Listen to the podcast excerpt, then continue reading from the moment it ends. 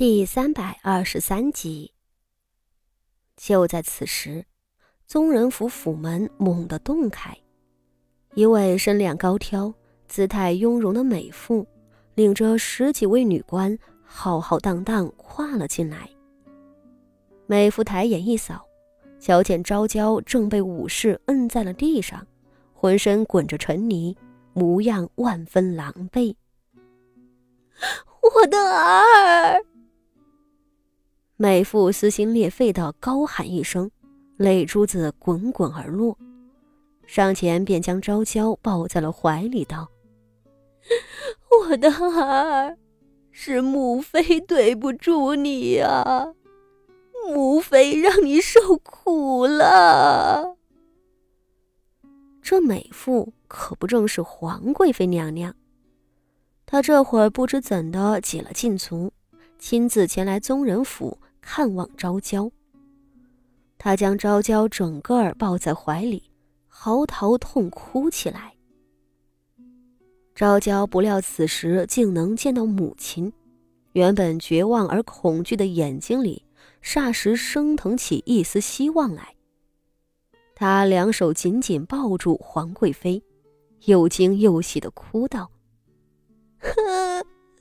母妃，您终于来了。”你一定是来接我出去的，是不是？这个大胆的阉人，竟敢假传圣旨，说什么父皇要杀我，这，这简直是天大的笑话！秋皇贵妃听着，却是脸色一僵。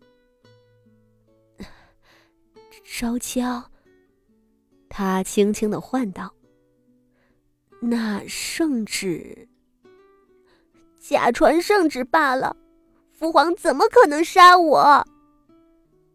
昭娇趴在母亲怀里，似乎抓住了救命稻草，一臂哭着，一臂疯癫大笑两声，道：“哼，母妃，父皇不会杀我的，他会很快赦免我。我还是昭娇公主，您说是不是？”秋皇贵妃的目光变得惊恐起来。赵娇，你，你莫不是真的疯癫了吧？他颤声道：“那圣旨怎么可能造假？你父皇他，你父皇他……”皇贵妃说到一半，声色陡然沉了下去，慢慢的道：“你父皇。”他的确亲口下旨，要赐死你。你安心上路吧。昭娇的身子猛地颤了一下。母妃，你说什么啊？他瞪大了眼睛。这太监假传圣旨，难道你也糊涂了？你，昭娇。皇贵妃似乎失去了耐心，她挥开了昭娇的手，冷声道：“我今日过来，还是你父皇开恩，让我见你最后一面。你老实的自裁了，死后还能留个好名声，不要再让大家为难了。”若说方才周长间的话，昭娇是一个字都听不进去，那此时皇贵妃的话。可就由不得他不相信了。他如遭雷击，瘫软着喃喃道：“不，不可能！父亲那么疼我，而且，就算父亲不肯宽恕我，我私自奉差的罪名，也绝对不会赐死的。从前的惯例都是废除封位，变为庶民而已啊。”为什么我要被刺死？昭娇的声色暗哑，却不似方才疯狂了。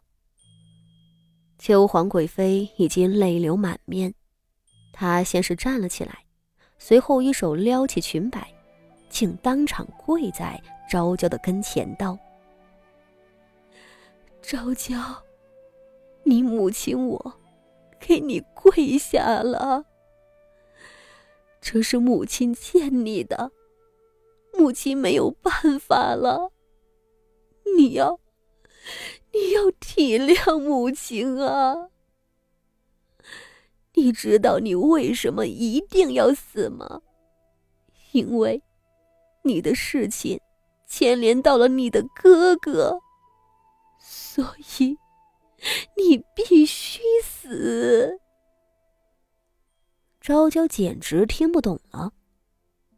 什么？二皇兄？你哥哥？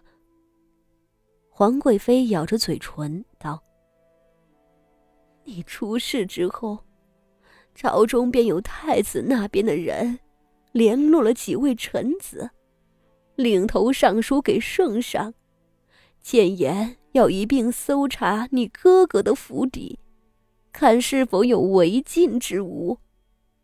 而且你宫中搜出凤袍后，圣上怀疑你是受你哥哥指使的。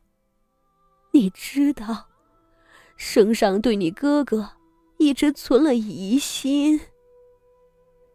皇贵妃所说的，便是御前总管梁敬忠私底下递给他的第二条消息。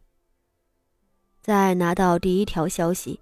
昭娇即将被废黜入冷宫时，皇贵妃还并未绝望，她一直在想办法。然而，第二个消息击碎了她所有的骄傲和自信，她开始崩溃了，连誉王都手足无措。她甚至想到了誉王获罪被废黜，甚至赐死，而自己也一定会被一同赐死的惨象。那个时候，他脑子里只有一个念头：不行，誉王绝对不能有事，无论付出多大的代价，他都要保住这个儿子。而为了保住儿子，牺牲了女儿也是情理之中的吧？皇贵妃的话令昭娇的神色苍白如纸。昭娇虽是女流。却自幼长于宫廷，自然是听得懂皇贵妃的意思。半晌，她讷讷道：“是我牵连了皇兄。”“不，不对。”他突然醒悟了什么，抓着皇贵妃的衣裳道：“母亲，您，您和我说实话，我牵连了皇兄。”朝中还有臣子提议搜查皇兄的府邸，这和我被赐死到底有什么关系？昭娇的一句质问，使得皇贵妃的脸色更难看了。